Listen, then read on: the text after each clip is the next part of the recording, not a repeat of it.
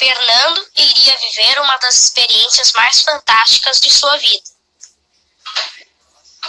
Tudo começou com a máquina fotográfica do seu irmão Gerson, da marca Agfa. Na época, ela era muito preciosa. Tão preciosa que Gerson não deixava ninguém botar a mão, a não ser quando fosse fotografado. As câmeras fotográficas eram verdadeira preciosidade.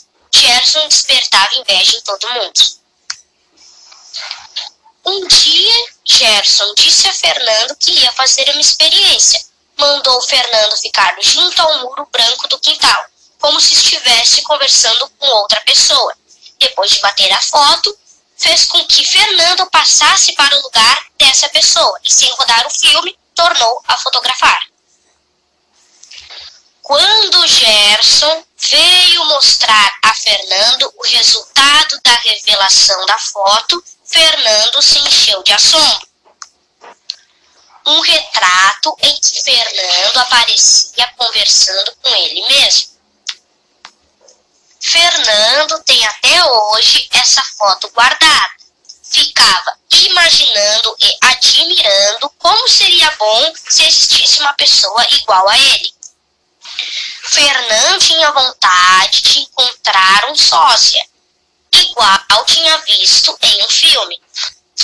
Fernando descobriu que o mesmo truque do Gerson era usado no filme. Fernando ficou procurando desesperadamente um sósia por onde ele passava. Fernando continuou tentando encontrar meninos parecidos com ele associação disse que havia um chamado Luizinho, que era a cara de Fernando, mas só de longe. De perto, acabavam descobrindo uma porção de diferenças. Luizinho era um pouco mais baixo que Fernando, meio dentuço e tinha os cabelos mais claros. Sua voz era diferente e, ao falar, Luizinho tinha o hábito que Fernando não tinha de franzir a cara como quem está com dor de barriga. Na sala de Fernando havia dois irmãos gêmeos, o Beleléu e o Catatá. Eram tão parecidos que às vezes eram confundidos pela professora. Se prestassem bem atenção, descobriam que um tinha o rosto mais fino que o outro e um deles tinha uma verruga no queixo que o outro não tinha. Se Fernando tivesse um irmão gêmeo como eles, já ficaria muito satisfeito. Fernando ficou refletindo por que queria encontrar alguém igual a ele.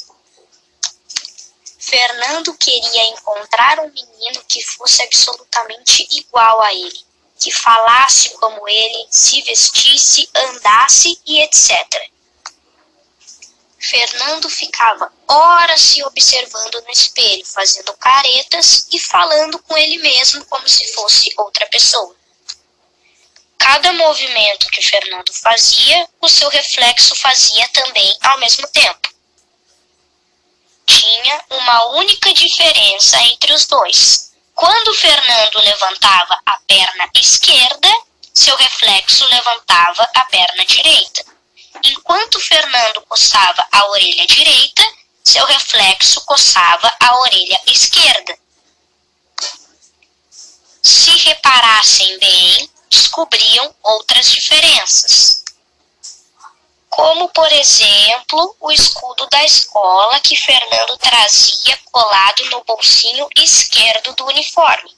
Na blusa do seu reflexo era no direito. Para testar, Fernando colocou a mão direita espalmada sobre o espelho. Seu reflexo, ao mesmo tempo, vem com a sua mão esquerda encostando na de Fernando. Fernando chega a ter a impressão de sentir o calor da palma da mão de seu reflexo contra dele. Fernando fica sério ao imaginar o que aconteceria se isso fosse verdade. Em alguns minutos atrás, Fernando ficou sorrindo para seu reflexo e seu reflexo sorrindo para ele. Fernando, assombrado, percebeu que seu reflexo continua a sorrir. Naquele momento, Fernando ficou muito assustado e sentiu o contato da mão do seu reflexo na dele. Fernando puxou a mão com cuidado, tirando ela do espelho. A mão do seu reflexo veio junto para fora, presa na de Fernando. Fernando então puxou o seu reflexo do espelho. O nome do seu reflexo era Odinanref. Por coincidência, Odinanref era o nome de guerra de Fernando na sociedade secreta. Foi Fernando que desencantou o seu reflexo e adotou seu nome. O mundo dos espelhos proíbe que os reflexos vá ao mundo dos humanos, a não ser que desvendem o encanto. O contrário é possível, como aconteceu com Alice. No espelho, Fernando via apenas o reflexo dos móveis atrás dele e a porta de entrada que acabava de se abrir para o Toninho. Foi Toninho aparecer para o Dinanref desaparecer. O irmão de Fernando estranhou e perguntou se Fernando estava falando sozinho. Fernando, não conseguindo ver sua imagem no espelho, já que ela estava fora, não conseguiu se adaptar. Fernando e seu reflexo não poderiam ser vistos juntos, pois acabaria o encanto. Odinaref revelou a Fernando que sempre que quisesse poderia sentir as mesmas coisas. Exemplo, gostos, sentimentos, pensamentos e etc. O que significava que Odinaref poderia tomar remédio no lugar de Fernando e assistir às aulas em seu lugar. Poderia até fazer provas para Fernando enquanto ele brincava.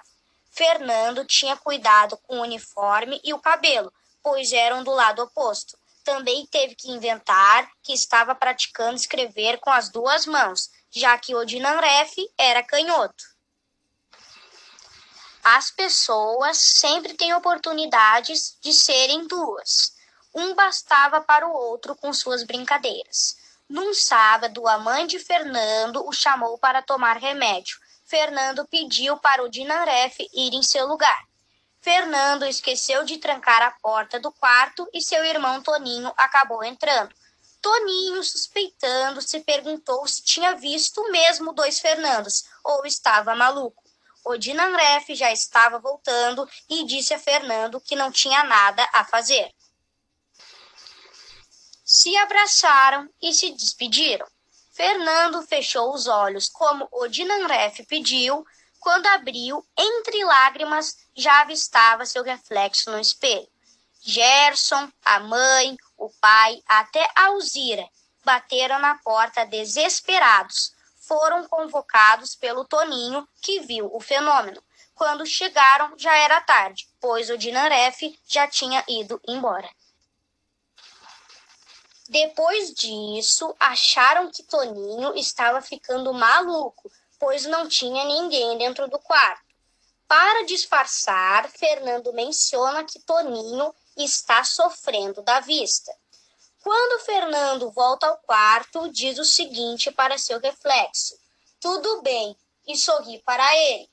Seu reflexo ao mesmo tempo diz: Tudo bem, e sorri para Fernando.